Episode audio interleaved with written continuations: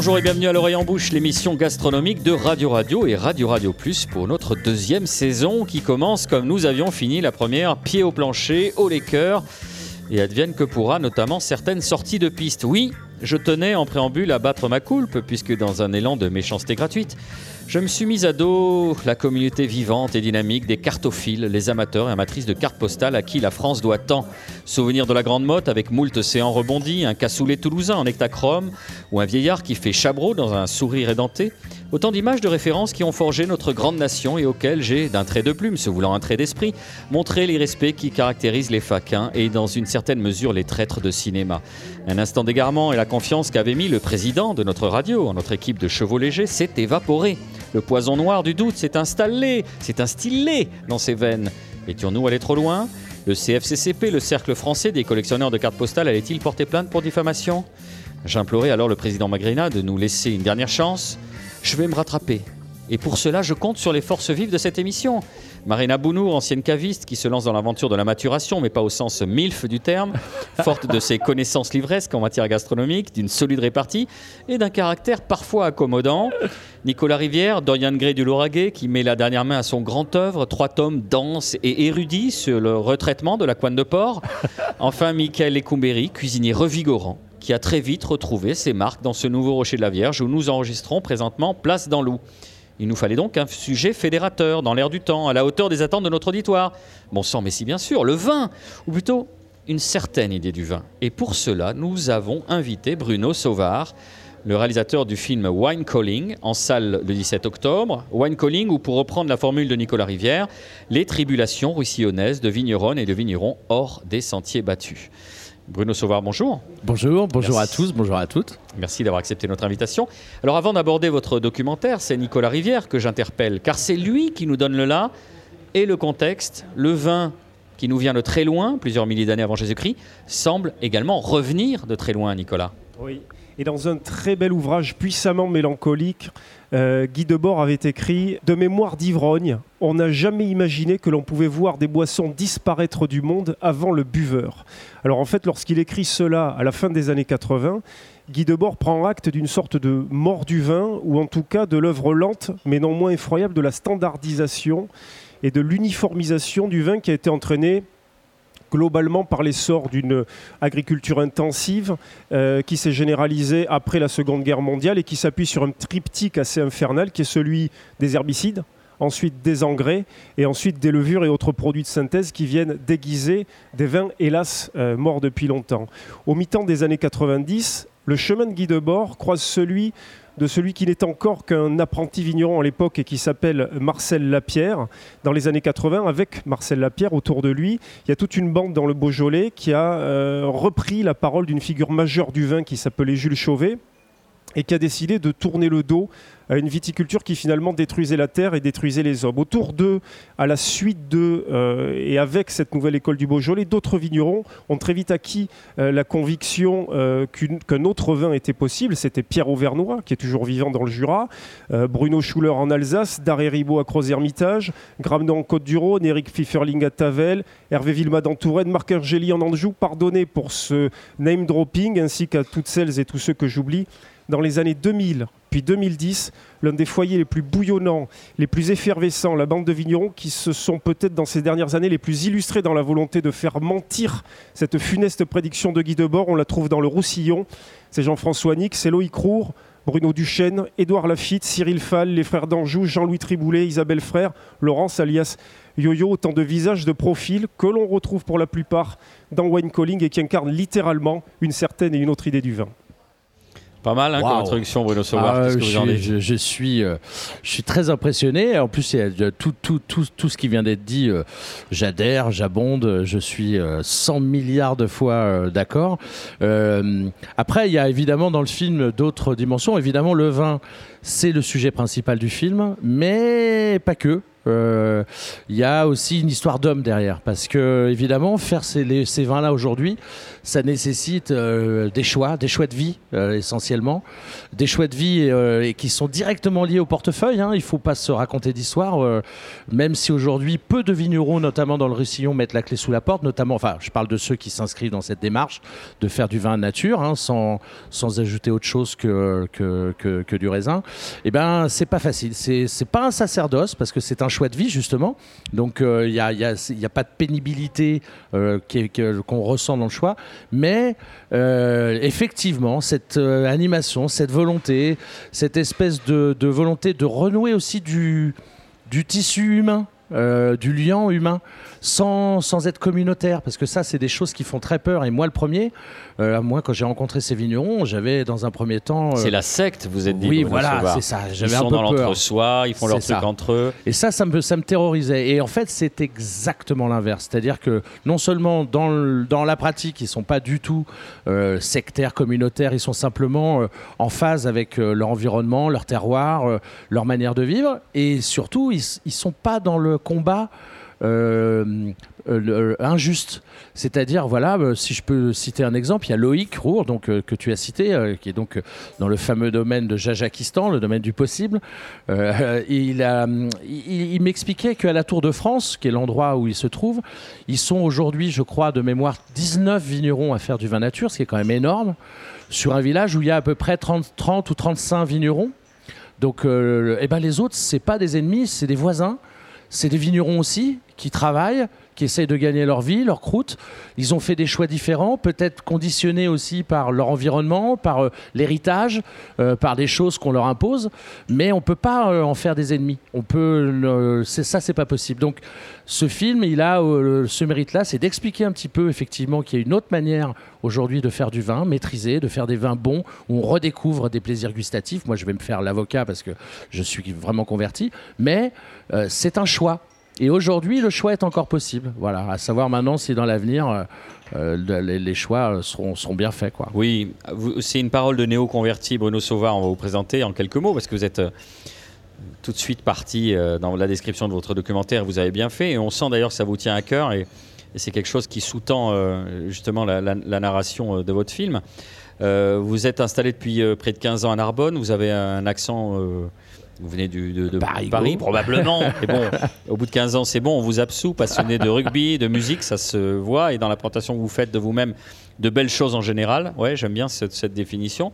Qu'est-ce qui vous a donné envie d'aller à la rencontre de ces gens, de ces néo-ruraux, de ces gens qui se sont dit euh, moi, je faisais ça, je faisais ça avant, je connais pas grand chose à ça, mais j'ai envie de m'embêter euh, pendant 10 mois dans l'année pour faire un truc où à la fin, je vais trinquer avec les potes et je vais essayer de donner du plaisir aux gens.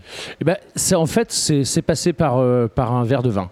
Euh, honnêtement, avant de les, moi j'ai passé un an à leur contact avant de pouvoir les connaître. Donc, et je, je m'étais pas intéressé à ces personnages avant de boire leur vin. J'ai goûté leur vin, j'ai écrit un long métrage de fiction en m'inspirant de, leur, euh, de ce que j'avais pu voir, de leur personnalité et tout. J'avais comme intention de faire découvrir le vin nature aux Français par un arabe.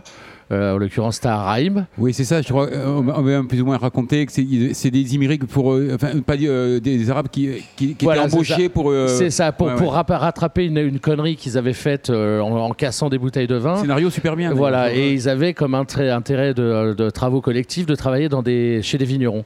Et en travaillant chez les vignerons, ils découvraient une manière un peu singulière de travailler, très pénible puisque c'était ça aussi qui était dans le film, c'est qu'on on se rend compte que bah, à partir du moment où on n'enlève pas les herbes avec des produits pour qu'elles meurent, il faut les enlever à la main. Et donc euh, bah, ça change énormément les choses. Donc voilà, j'avais écrit un, long métrage de fiction. Euh, et c'est mes producteurs qui, en lisant le scénario, en voyant la personnalité des vignerons que je décrivais dans le, dans le film, ils m'ont dit mais pourquoi est-ce que tu ne ferais pas un documentaire viticole de plus euh, sur ces vignerons?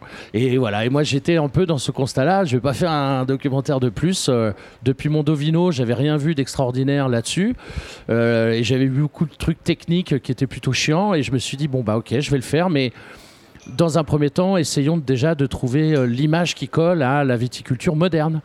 Et je considère sur l'humain, voilà, sur l'humain, le partage, l'entraide. Et s'il y a quelque chose de moderne aujourd'hui, alors qu'ils se réapproprient des techniques et des manières de faire du passé, eh ben ces, ces vignerons-là, c'est la vigne, c'est le vin du futur. C'est hyper moderne, c'est super hype pour, euh, pour les jeunes. Moi, j'ai une gamine de 20 ans euh, qui fait partager ça à tous ces jeunes. C'est pour ça peut-être qu'il y a un effet de mode derrière.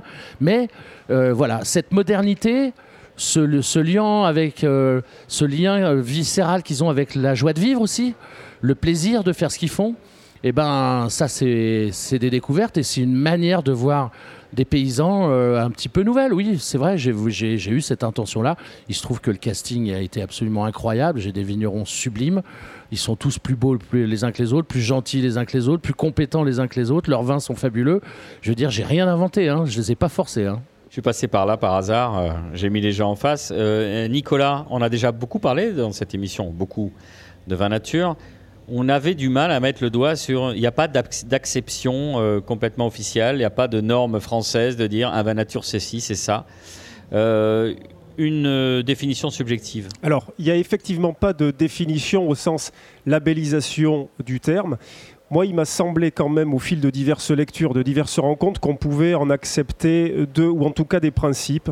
je vais vous surprendre, je vais sauter, je vais citer, pardon, je vais citer Antonin Yomi Amunategui qui, dans son dernier ouvrage Glue Guide, qu'on croise dans le film, au milieu voilà, exactement, qu'on croise dans, Wine Calling, qui donne cette définition-là. Il dit un vin naturel est issu de la fermentation spontanée de raisins biologiques dont le mou n'a pas été bombardé d'additifs à l'exception possible, mais surtout pas encouragé, dit-il, de très faibles ajouts de sulfite, euh, ni rectifié par aucune technique brutale.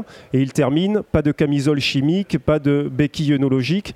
Les vins, qu'on aime doivent euh, danser euh, librement. Pour revenir à un pionnier qui était Jules Chauvet, disait la clé des vins fins. Jules Chauvet ne parlait pas proprement, pas proprement parler de vin nature, mais il disait la clé d'un vin fin, c'est d'avoir une vendange mûre, saine, avec des levures indigènes et qui fermentent à des températures relativement basses. Voilà.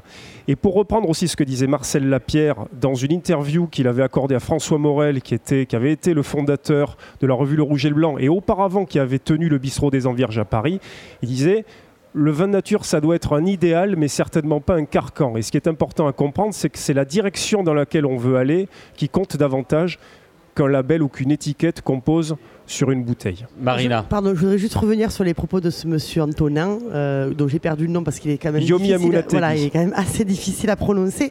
Euh, un discours très pondéré de sa part, c'est bien parce que ça change du discours qu'il a pu avoir pour vendre son euh, site internet, enfin du moins euh, sa solution internet sur les vins nature, où il a été vraiment très agressif et vraiment pour le coup très, euh, très clivant sur le pro nature et le, le, contre entre guillemets nature.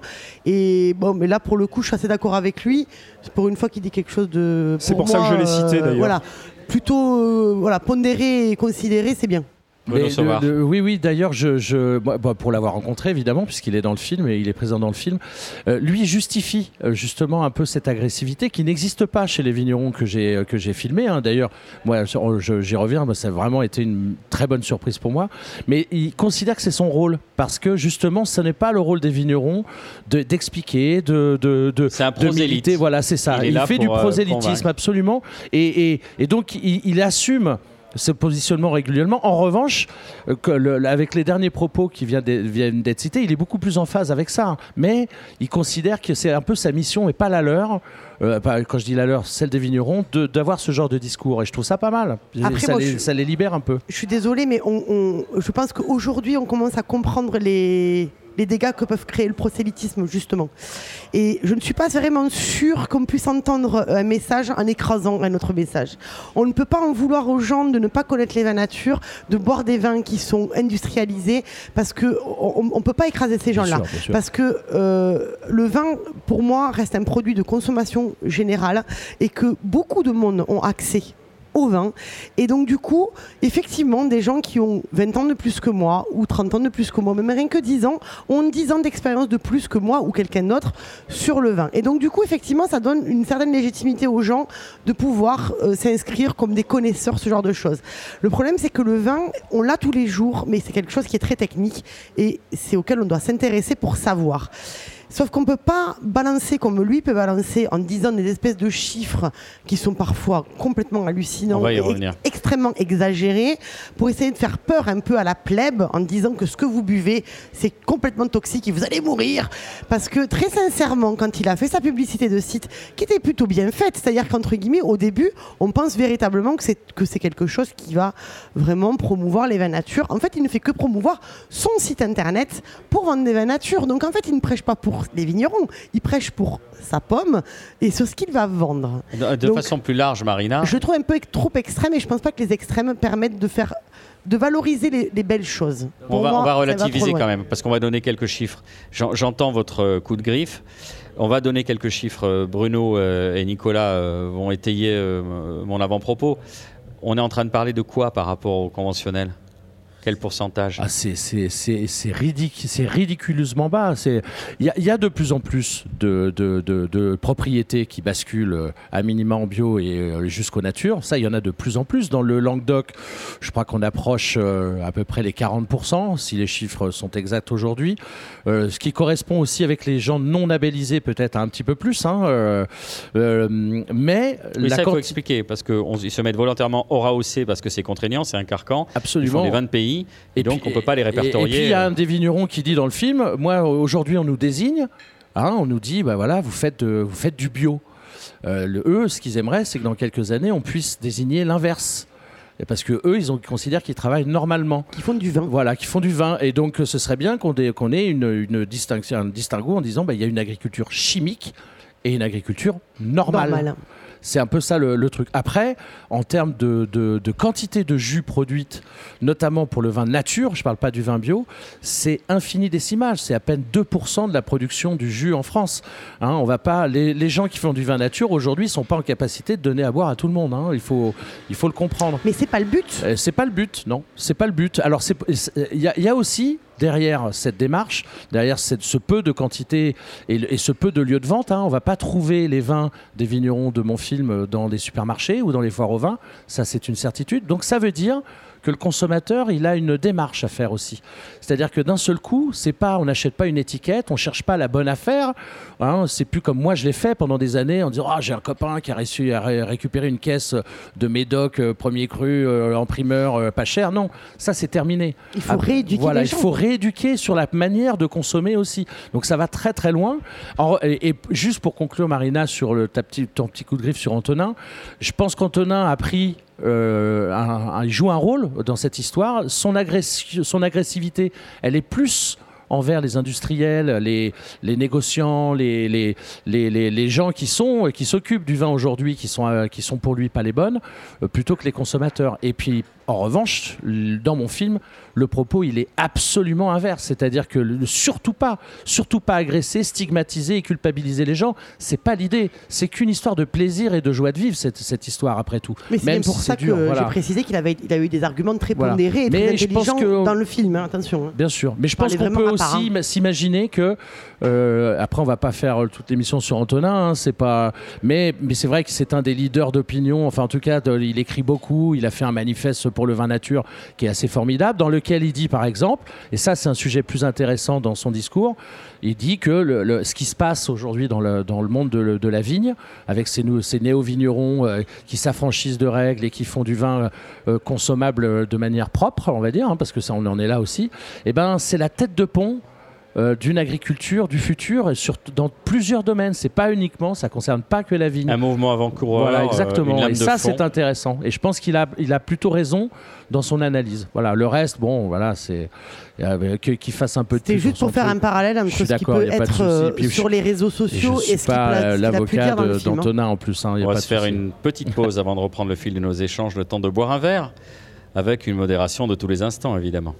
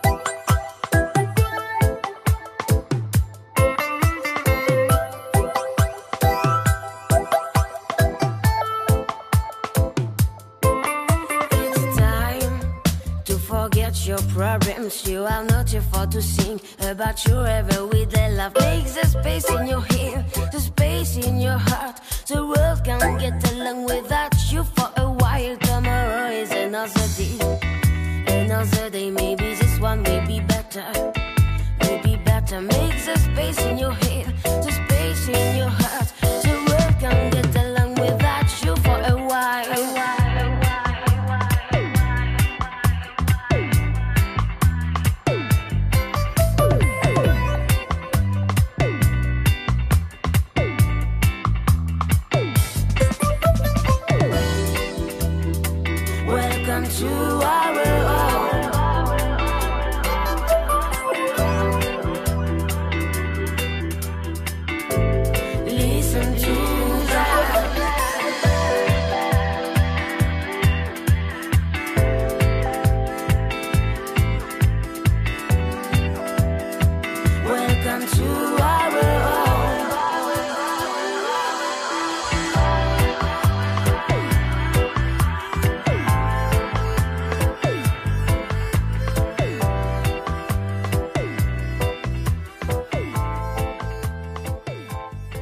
Vous êtes bien sur Radio Radio pour l'émission Gourmand de l'oreille en bouche où l'on s'intéresse aujourd'hui au vin nature par le truchement du beau documentaire de notre invité Bruno Sauvard. Ce documentaire s'appelle Wine Calling, l'appel irrépressible du vin, mais pas n'importe lequel, puisque jusqu'à présent on débattait du vin nature. Alors il faut savoir, chers auditeurs, que à la faveur de la pause, Nicolas Rivière et Marino Bounour se sont, euh, comment dirais-je, expliqués franchement. Frité. Mais c'est ce qu'on aime dans cette émission. Euh, sous le regard goguenard de, de- Bruno. On va revenir à votre film qui est un film euh, en creux sur l'humain. J'aime bien dire en creux, Marina, vous allez me chambrer. Nonobstant en creux, sur l'entraide, sur le relationnel. Alors, on va voir que certains clichés euh, ont la vie dure justement euh, par rapport au vin nature. L'une des critiques qui est faite à ce type de vin serait d'être un vin de feignant. On va voir que c'est pas le cas. Le vin nature, souvent on pense que c'est. Parce que nous on le dit aussi, on dit c'est un vin de fainéant, parce qu'à partir du moment où on fait rien, tu vois, euh, on n'utilise pas de, de produits, euh, euh, on filtre pas, on fait, tu on fait rien. Donc on dit, pour rigoler, on dit que c'est un vin de fainéant. Mais c'est faux quoi. Au contraire, il faut vraiment pas être feignant. Moi, c'était ma première leçon. Les gens qui pensent que faire du vin naturel, c'est juste mettre du raisin dans une cuve et pas y toucher, mais ils sont fous. Il faut travailler mille fois plus que sur un vin conventionnel. Sur, sur les finifications, c'est techniquement, il faut, il faut, faut faire des analyses continuellement. Faut, enfin, en tout cas pour nous, faut, faut, faut déguster tout le temps. Faut être hyper, hyper présent. Dans la mesure où tu, tu fonctionnes sans filet, c'est-à-dire effectivement le fait de de rien mettre quand tu mets quand tu mets tes raisins, il y a zéro sulfite, il y a zéro levure, il y a zéro rien.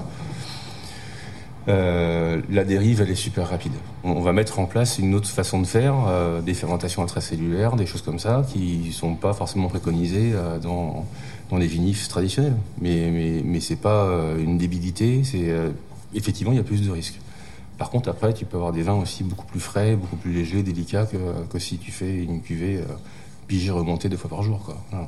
Bruno Sauvard, ça c'est on est au-delà du cliché parce que on les voit se démener tout le long du film. La première moitié du film, on voit des gens qui se lèvent aux aurores, qui travaillent comme des malades, même euh, enfin littéralement Ah ouais, d'ailleurs, au point de s'en rendre. euh, voilà. Non, c'est c'est- c'est phy- physiquement, c'est spectaculaire. Hon- honnêtement, hein, euh, et, d'ailleurs, il y a des raisons euh, objectives. hein, le fait, effectivement, de ne pas utiliser euh, d'aide chimique euh, pour l'entretien de ta vigne, bah, ça veut dire qu'il faut le faire toi-même. hein, euh, Il n'y a pas de secret. Donc, euh, donc c'est au chadik, euh, c'est à la bêche, euh, euh, c'est à la main. euh, c'est Le euh, Chadic, c'est un petit outil. euh, c'est un euh, petit outil, c'est une petite c'est ce qu'on appelle la euh, pioche. nous, euh, ouais. euh, la pioche euh, dans, dans le 95 Oui, Billette. euh, et le Chadik euh, dans le sud de la France. Bon, non, non, c'est d'ailleurs.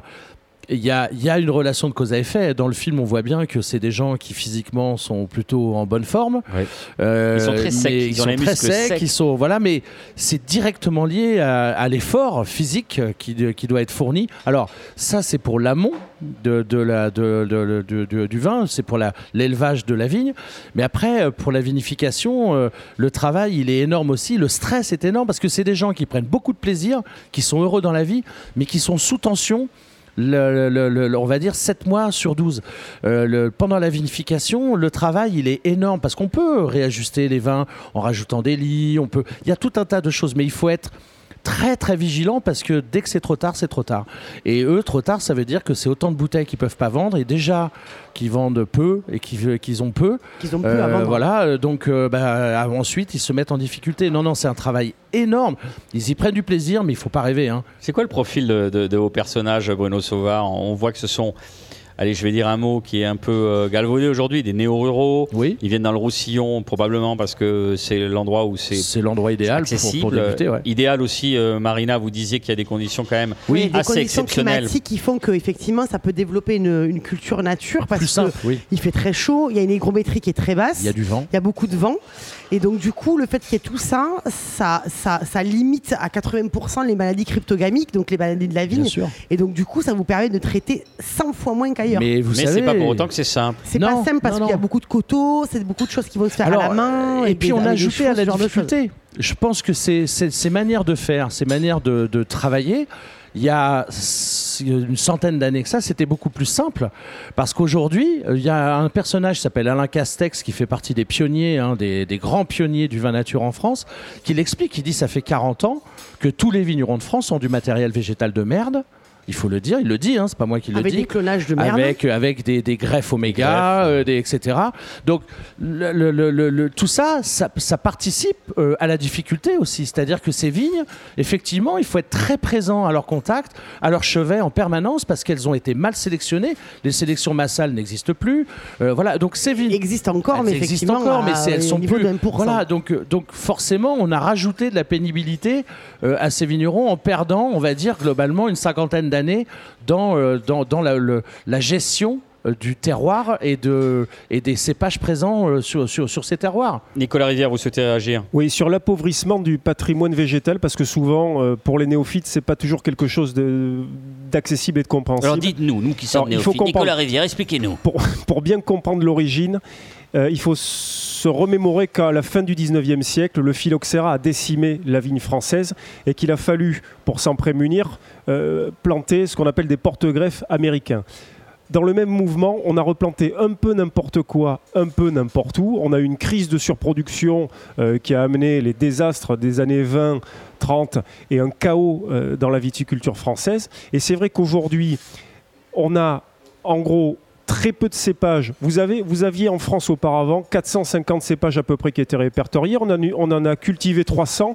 Aujourd'hui, il y en a 8 qui constituent à peu près 90% de ce qu'on cultive. Et quand tout ça, à 80% aussi, est mis sur des porte-greffes américains par euh, une sélection clonale et non massale, c'est-à-dire qu'on prélève des plantes reproducteurs au détriment de plants qui sont les plus qualitatifs, forcément, on, met l'ensemble de la vigne française dans un entonnoir qui fait que non seulement le matériel lui-même est de bien moindre qualité, et c'est ce qu'effectivement Alain Castec ex- explique dans le film, on va avoir beaucoup plus de mortalité. Aujourd'hui, avoir des vieilles vignes, c'est beaucoup plus compliqué qu'auparavant. Et puis vous avez là encore un phénomène d'uniformisation euh, des vins. Mais c'est disait Castex, hein, que, entre guillemets, on demande à une plante, un plan de 3 ans de produire comme un plan de 20 ans. Voilà, c'est ça. Mais c'est ce qu'on demande partout dans, dans toute économie, fait dans tout système. C'est-à-dire qu'en gros, on demande à un jeune stagiaire d'avoir l'équivalent d'un mec à 20 ans de boîte. Euh, en gros, on t'embauche pas parce que t'as pas, t'as pas été stagiaire avant. Oui. Et, et en gros, on te demande le boulot d'un mec de 20 ans, mais sans qu'on te paye. C'est toujours Mais pareil. bien sûr, on peut fait pas t'embaucher parce que t'as euh, pas de- de- d'ancienneté, mais en même temps. euh, Bien sûr, mais ce qu'on fait subir on à nos animaux, nos plantes et nos- notre agriculture, c'est c'est un reflet euh, de la parfait société de, de la mortifère dans société. laquelle on est. Et juste pour finir sur ce qu'a dit Marina tout à l'heure, euh, effectivement, le- les, Crétois, quand ils, ont découvert la côte euh, narbonnaise, notamment, et la côte languedocienne d'une manière générale, se sont pas trop trompés sur l'endroit où il fallait implanter de la vigne. Et donc, ça veut dire qu'effectivement, les gens qui se sont installés, ces néo-vignerons, qui viennent de partout, hein, de la région parisienne, de Bretagne, euh, du nord de la France, euh, de, de l'étranger pour certains, lorsqu'ils sont arrivés sans avoir les pathos d'un leg euh, de domaine, etc., euh, ils, ils- ils avaient une page blanche. Une page blanche sur Ils un se sont territoire. libérés du poids du Ils passé. se sont libérés du poids du passé dans Avec sur- de super terroirs. voilà, avec un terroir qui était fait pour faire de la vigne et qui en plus ne nécessite pas de surtraiter pour protéger la vigne parce que effectivement c'est ce que tu disais le- la chaleur est là le soleil est là le vent est là le, le sol est là il n'y a pas besoin a priori, il n'y a pas besoin d'aider les vignes pour qu'elles poussent très bien. Donc, euh, c'est un peu plus facile dans le Languedoc d'être en bio et de faire du nature qu'ailleurs dans- en France. vrai, Avec des raisins issus de la région. Oui, oui, bien sûr, bien sûr.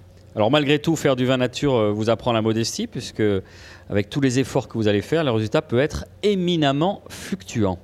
Tu as travaillé ta vigne, tu vas ramasser des raisins, tu les mets dans une cure, ça fermente, et puis à un moment donné, ce que tu as fait, bah, ça- c'est devant toi.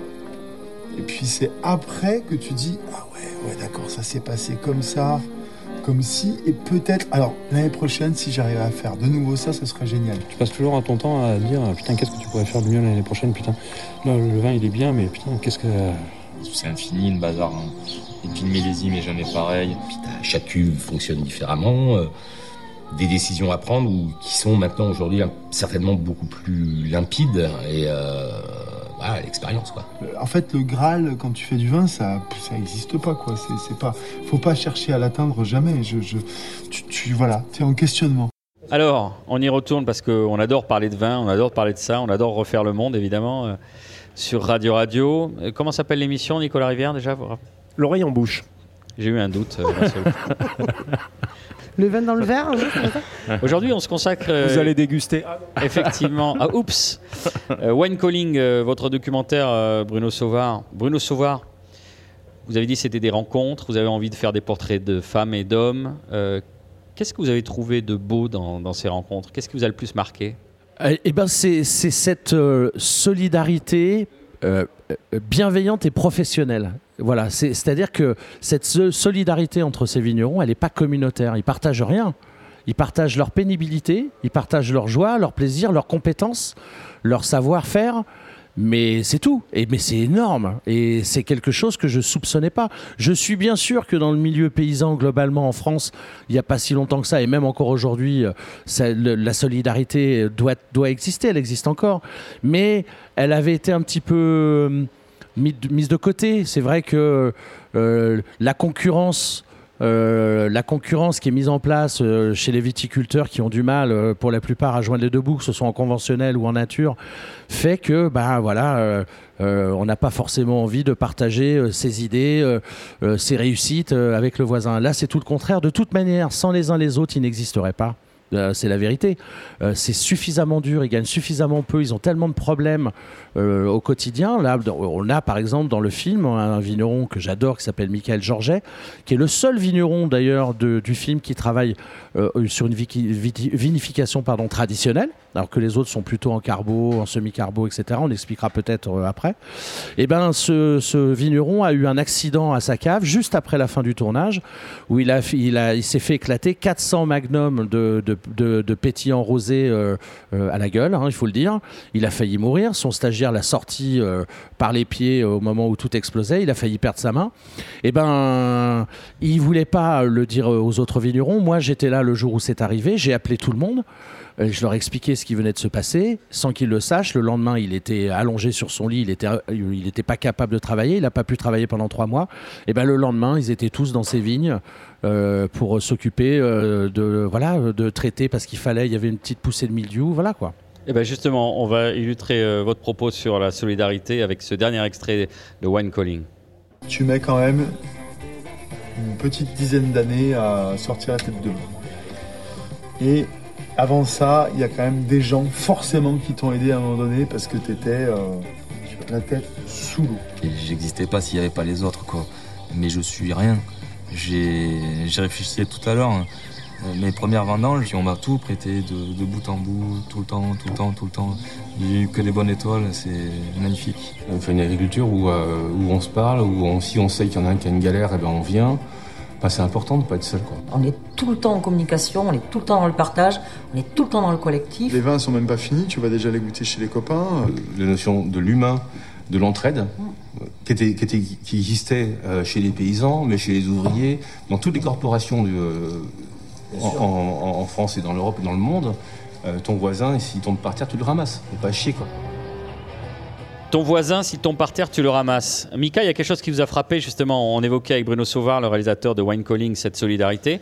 Il y a aussi un autre aspect, c'est qu'ils sont très. Ah non, mais je- c'est des groupes de rock, c'est très rock roll. Après, j'en revenais plus sur le film parce qu'on fait que parler du scénario, de ce qui tout ça, mais euh, après il faut parler du montage, de ce, comment, il, a, réalisé. C'est rock roll, quoi. C'est un clip, euh, c'est un grand clip, et, et je trouve que la métaphore avec justement ce qu'ils représentent eux, moi ça m'a sauté aux yeux. On avait vraiment, même la famille, quand il y a des gosses.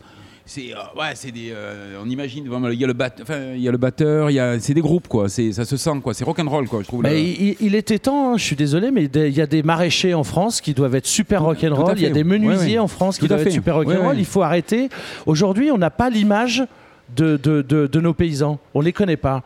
Euh, alors, alors ceux-là particulièrement, puisque c'est un mouvement euh, un peu de pointe sur une agriculture un peu nouvelle, mais il faut s'y intéresser. Et quand on s'y intéresse, on s'aperçoit que c'est des paysans, c'est des agriculteurs, mais que c'est des agriculteurs, des paysans de- du 21e siècle. Ouais, ouais, on donc, des- euh, donc euh, on a le droit de les présenter effectivement, comme tu dis, euh, avec le- la musique qu'ils écoutent.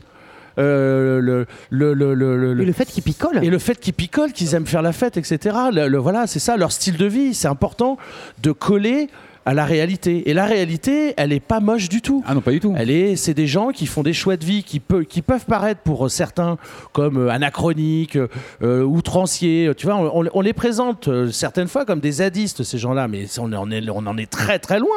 Ce sont des vignerons qui ont une manière un peu rock'n'roll, un peu naturelle, un peu libre de vivre les choses, mais ce sont des vignerons. Ils sont Et là des pour faire du paysans. vin et des paysans. quoi. Est-ce que d'ailleurs on peut dire quelque chose sur euh, les Catalans qui sont réputés être un peu fermés, un peu machin? Euh, Là, il y a des néo-ruraux qui arrivent, euh, qui, qui- Ah, ça n'a pas été facile. hein. Ça n'a pas été facile. Non, mais il faut le dire. euh, les, on peut pas, on va pas dire aujourd'hui que les Catalans sont euh, le peuple le plus accueillant du monde. C'est pas vrai. euh, c'est compliqué. C'est compliqué. C'est un. C'est Vous un dites ça pour Manuel Valls Bah alors là, il va vite le comprendre, je pense. Enfin, en tout cas, j'espère. Hein, C'est quand même notre voilà. seule chance que les arènes de Barcelone, que la Monumentale reprenne du service. Ah oui, peut-être. Oui, arrêtez votre prosélytisme, Euh, mais- Nicolas Rivière. Tiens, ça, il faudrait qu'on en discute de ça. Bruno bon. Sauvard. Euh, oui, non, mais c'est, c'est Ça le- s'est pas le- fait euh, facilement, mais maintenant ils se font dans le paysage. Alors, le ça veuille s'est- ou non. Ça s'est pas fait facilement. Aujourd'hui, ils sont dans le paysage. Les gens ont bien compris que c'est aussi une animation humaine et, et- et- et économique. Euh, Ça il y a attire du monde. Bien sûr que ça attire du monde et que si demain le Roussillon, en l'occurrence, ou le Languedoc d'une manière générale, devient la tête de pont d'un mouvement viticole fort qui fonctionne, qui marche et qui plaît aux gens, mais tant mieux.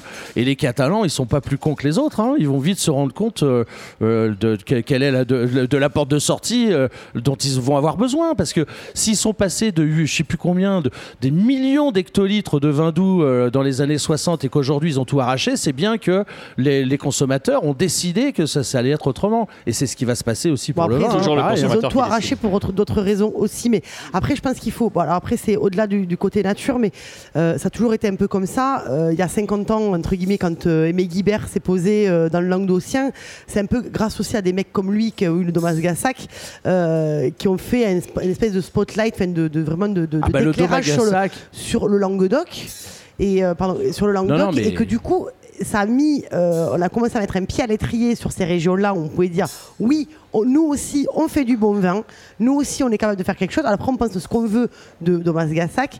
Euh, moi, j'ai bu des choses absolument sublimes de chez lui, même si c'est beaucoup plus technique et beaucoup plus euh, voilà, classique que les vins nature. Mais entre guillemets, il faut pas oublier qu'il y a eu ces gens-là il y a 50 ans et même un peu plus, et qu'aujourd'hui, ça a mis l'étrier, voilà, le pied à l'étrier à plein de gens Mais qui peuvent Thomas faire d'autres Gassac a choses. permis effectivement Ouais. à ces gens-là de pouvoir vendre des vins avec marqué vin de France ou vin de pays euh, dessus, ça c'est sûr. Et les vendre à un prix respectable. hein. Et il y a une, donc j'ai perdu le nom, pardon, mais il y a une dame qui a interviewé dans votre dans, dans Wine Calling qui dit euh, il faut arrêter de croire qu'on peut acheter des vins à 3,50 euros.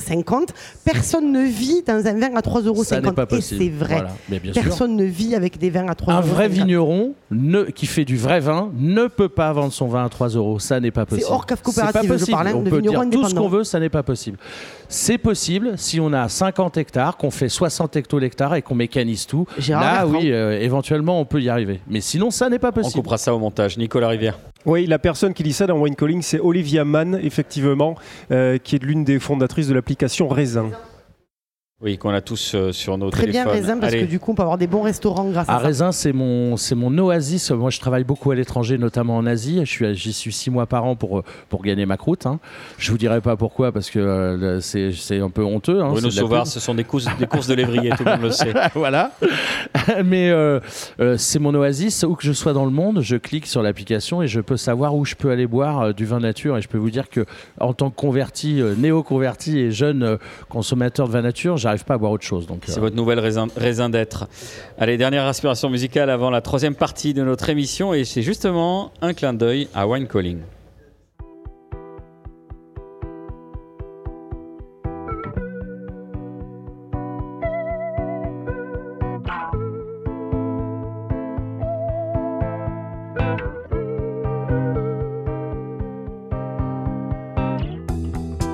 Ces routes départementales, ces films à accord parental, ces associations de loi 1901, ces collectifs à but non lucratif, les débats télévisés, les apéros les soirs d'été, les plages au sud surpeuplées les touristes allemands à la peau grillée, les quartiers, les commerces de proximité, les rues pavées, les villes fleuries, les villages, les cantonniers. Liberté, égalité. Fraternité, fragilité. Tu la connais. La liberté, l'égalité. Tu la connais.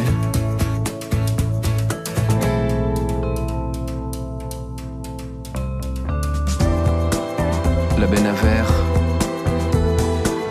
les grandes surfaces, les chariots à pièces et les promos de Noël, les lotissements, les balançoires sur le gazon, les enfants qui jouent au ballon, le chien méchant derrière le portillon.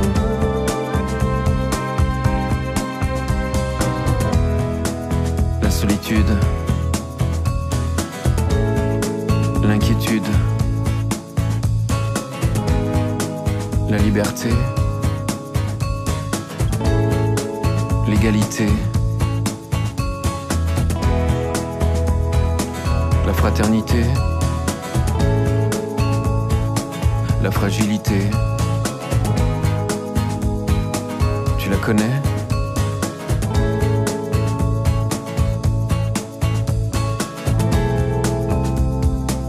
Tu la connais?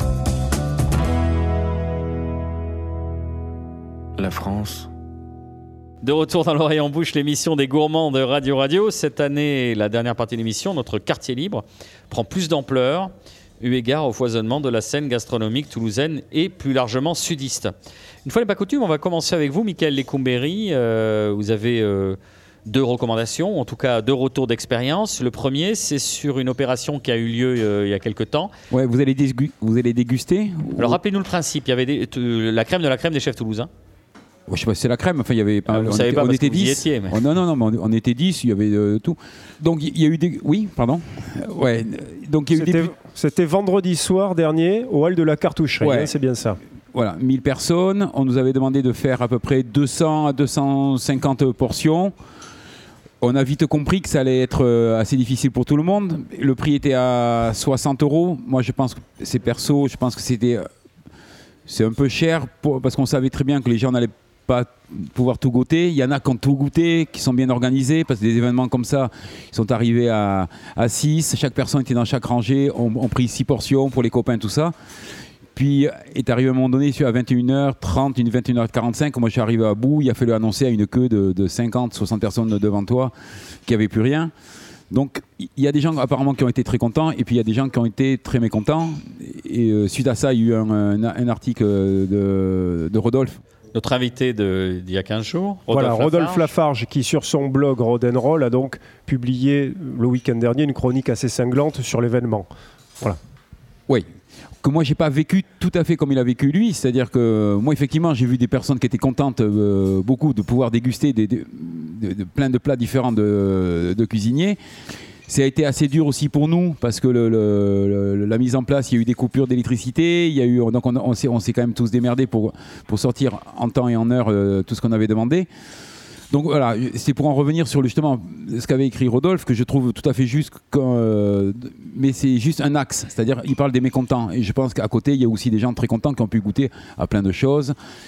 Voilà, moi ce que je voulais dire, c'était euh, cher, 60 euros, je, je pense.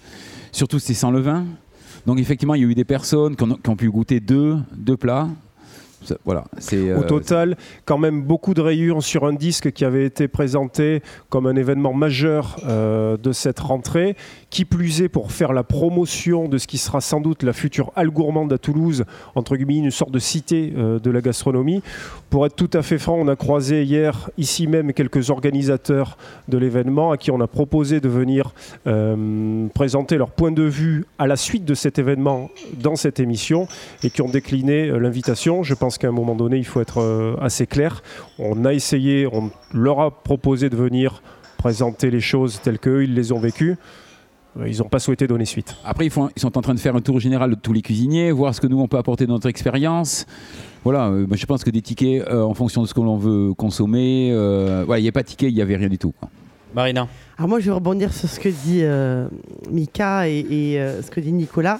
Je vais faire un parallèle un peu cru, mais en fait, c'est un petit peu comme le sexe. La première fois, c'est jamais trop génial. Donc, il ne faut pas non plus trop les défoncer.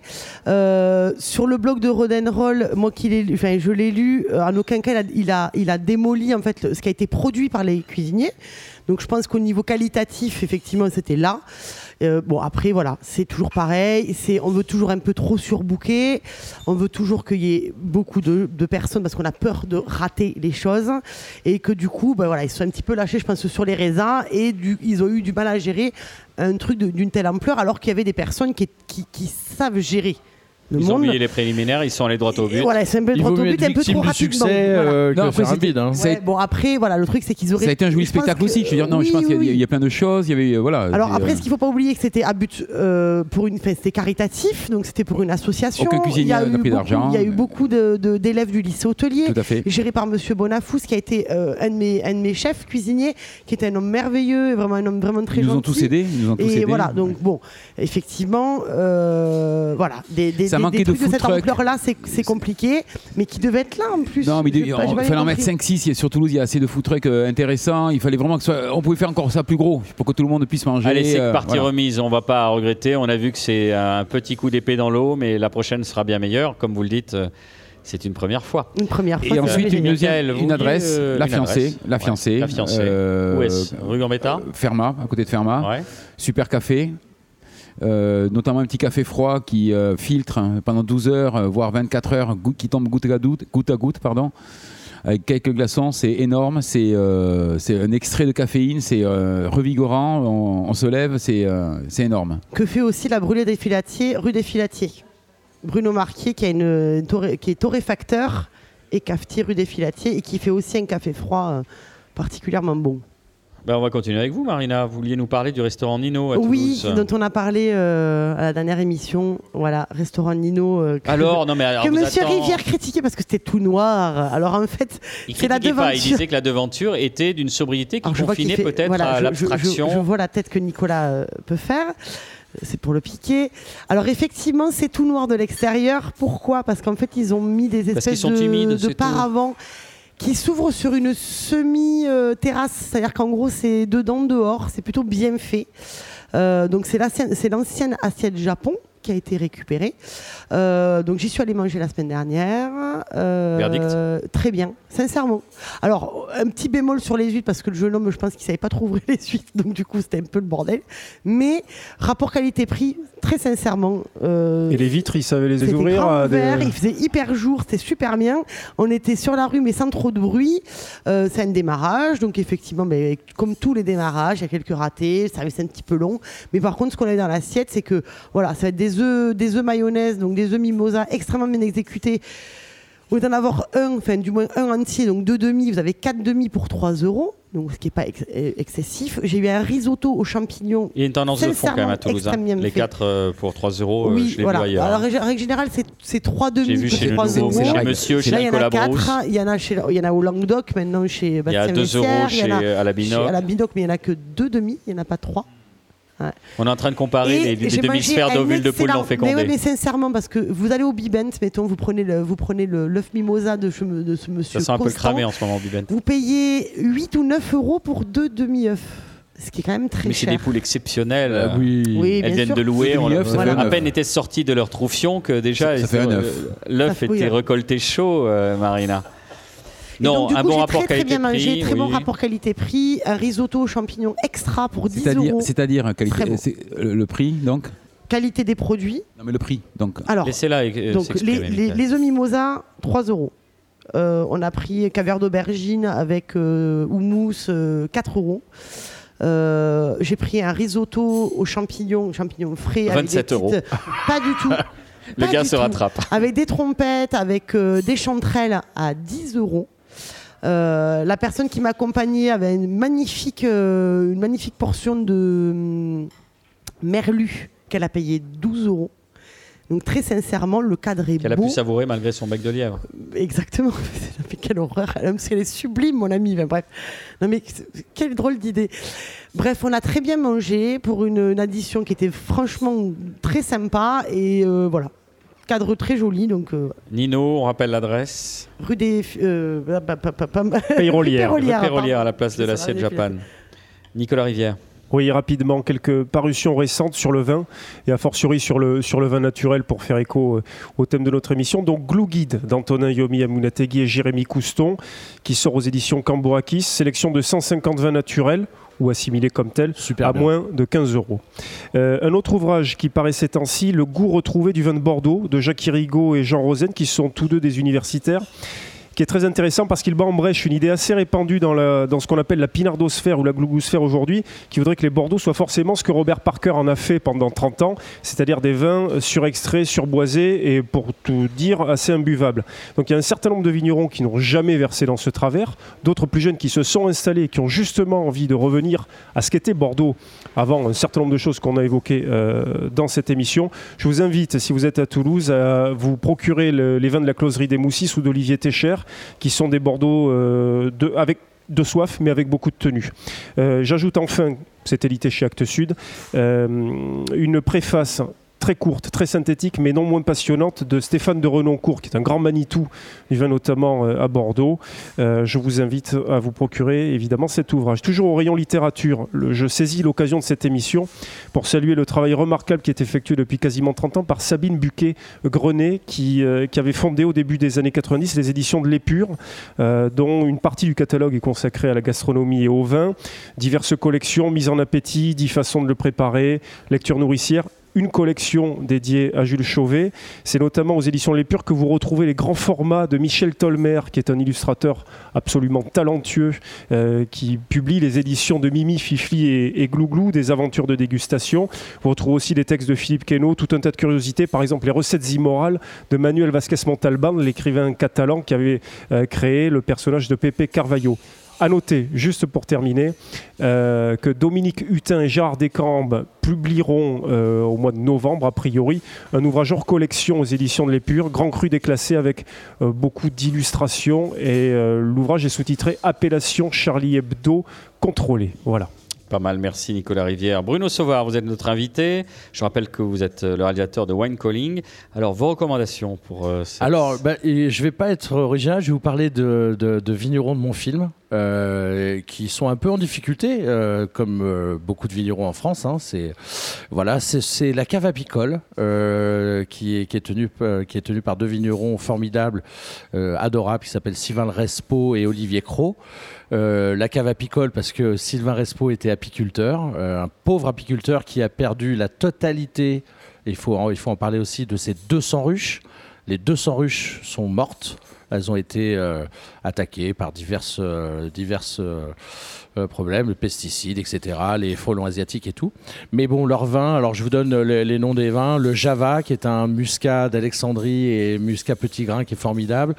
Le Plein des Cèpes, qui est un verlan de Led Zeppelin. Euh, voilà. Euh, Gorgoglou, euh, euh, Carboculte, euh, voilà. Donc ça, c'est le, le- le coup de cœur viticole. On les avait invités au Rocher la Verge, ils étaient Oui, venus, oui, oui. passé une soirée extraordinaire. Ils, sont, ils sont Vous formidables. les aviez eu à l'époque de Borja, vous avez pas mal de Non, non, après, ah non, c'était avec Paul. Euh, on avait Ah fait oui. une soirée euh, Et avec voilà. eux.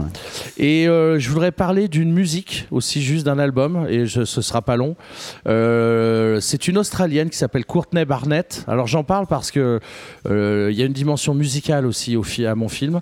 Euh, je- au départ, c'était un peu l'intention. Je voulais associer chaque vigneron avec euh, un style musical pour expliquer que eux aussi, chaque année, il faut qu'ils écrivent un album et qu'on reconnaît leur style. Donc euh, c'était un peu euh, l'idée. Donc la musique est très présente dans le film. Alors euh, je vous cite en vrac Black Rebel Motorcycle Club, LCD Sound System, les Clash évidemment, Mustang, Mickey 3D euh, et j'en passe. Beaucoup de reggae aussi. Donc Courtney Barnett avec un album qui s'appelle Tell Me How I Really Feel et c'est un super super album. Je vous le recommande. Et elle a sorti un album aussi avec Kurt Ville. Ah bah voilà. Ils sont à deux. Donc euh, ils sont dans le même Eh ben voilà, c'est donc rock. J'ai bien eu euh, raison voilà. de la citer. Et une dernière, dernière adresse, La Cranquette, qui est un restaurant absolument formidable à Gruissant. euh, qui sont tenus par euh, Julien et Mélanie. Ils sont dans le film d'ailleurs, euh, dans, dans- dans mon film. Et alors, si vous voulez Elle, passer elle est un. géniale. Ah ouais, elle, elle est formidable. C'est une vénézuélienne. Euh, lui, c'est un passionné euh, de, de gastronomie, de bonne gastronomie et de poissons frais notamment. Bon, allez-y, euh, même de ma part, si vous voulez, il y aura- vous serez bien reçu et vous allez bien manger. Quoi. Voilà. De la part de Bruno Sauvard, La réalisateur de Wine croquette Calling. à Gruissant au cœur dans le vieux Gruissant. Voilà. Merci Bruno. Euh, mon quartier libre, rapidement, ce sera le dernier numéro de Schnock, la revue des vieux de 27 à 87 ans, le numéro 28, avec en couverture Alain Souchon et Laurent Voulzy, avec de très belles interviews. Mais qui peut aujourd'hui, en 2018, consacrer 10 pages au vermouth? Car on l'a parfois oublié. Alors évidemment, le vermouth. euh, Qu'est-ce que le vermouth? Vous me demandez, euh, Marina? Non, bah, écoutez, le vermouth, c'est quand même très défini, puisque le règlement européen 1601-91 du Conseil du 10 juillet 1991 est formel. Le vermouth est un vin aromatisé préparé à partir de vin, 75% au moins, dont l'aromatisation caractéristique est obtenue par l'emploi de substances appropriées dérivées en, en particulier des espèces d'artémisia, donc l'armoise en bon français, qui doivent être toujours utilisées pour l'édulco- l'édulcoration. Ah, on va y arriver. L'édulcol- l'édul- j'arriverai pas. De cette Édulcoloration. boisson. Pour sucrer. Sucré. Alors qu'est-ce qu'on peut? On peut avoir le sucre caramélisé, la saccharose, le mou de raisin, le mou de raisin concentré et rectifié, mais le mou de raisin concentré tout court. Donc, Bruxelles vous prie de ne pas confondre vermouth et vin au quinquina. Le beer, le Dubonnet, le Saint-Raphaël, le du Homard, le Lillet ou le Cap Corse Mattei sont délicieux, certes, mais n'ont rien à faire ici.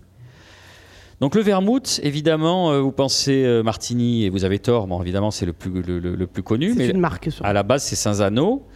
Le vermouth français est très recherché par les mixologues. On avait fait une, émission avec, euh, autour de la mixologie. Donc voilà, comme, comme dit l'auteur, sur fond de moquette haute laine danoise et d'acajou du Dahomey.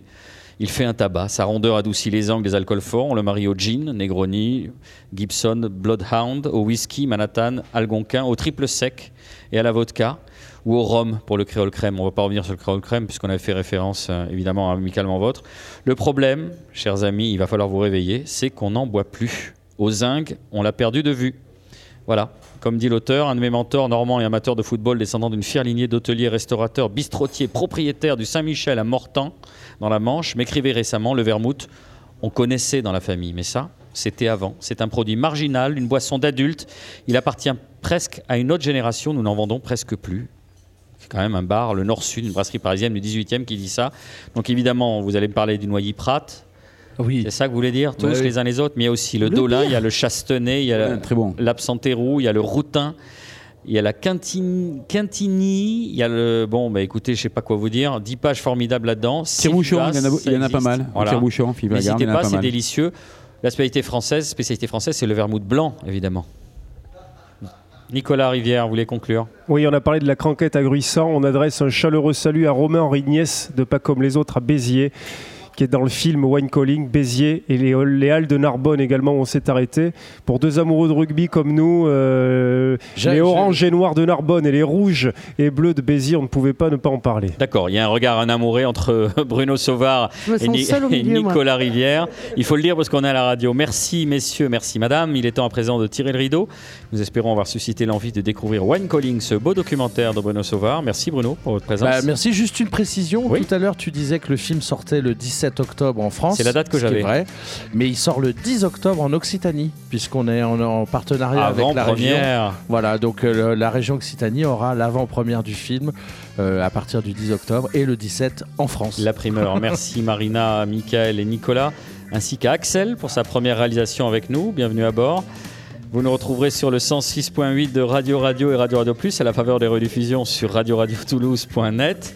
Nous sommes aussi écoutables en balado-diffusion sur iTunes, SoundCloud ou Mixcloud. Il vous suffit de tapoter l'oreille en bouche dans le champ de recherche. Et je vais conclure en citant Jules Chauvet Le vin est la plus mystérieuse des boissons, l'odorat le plus mystérieux des sens, ce qui se joue est de l'ordre de la révélation. Amen.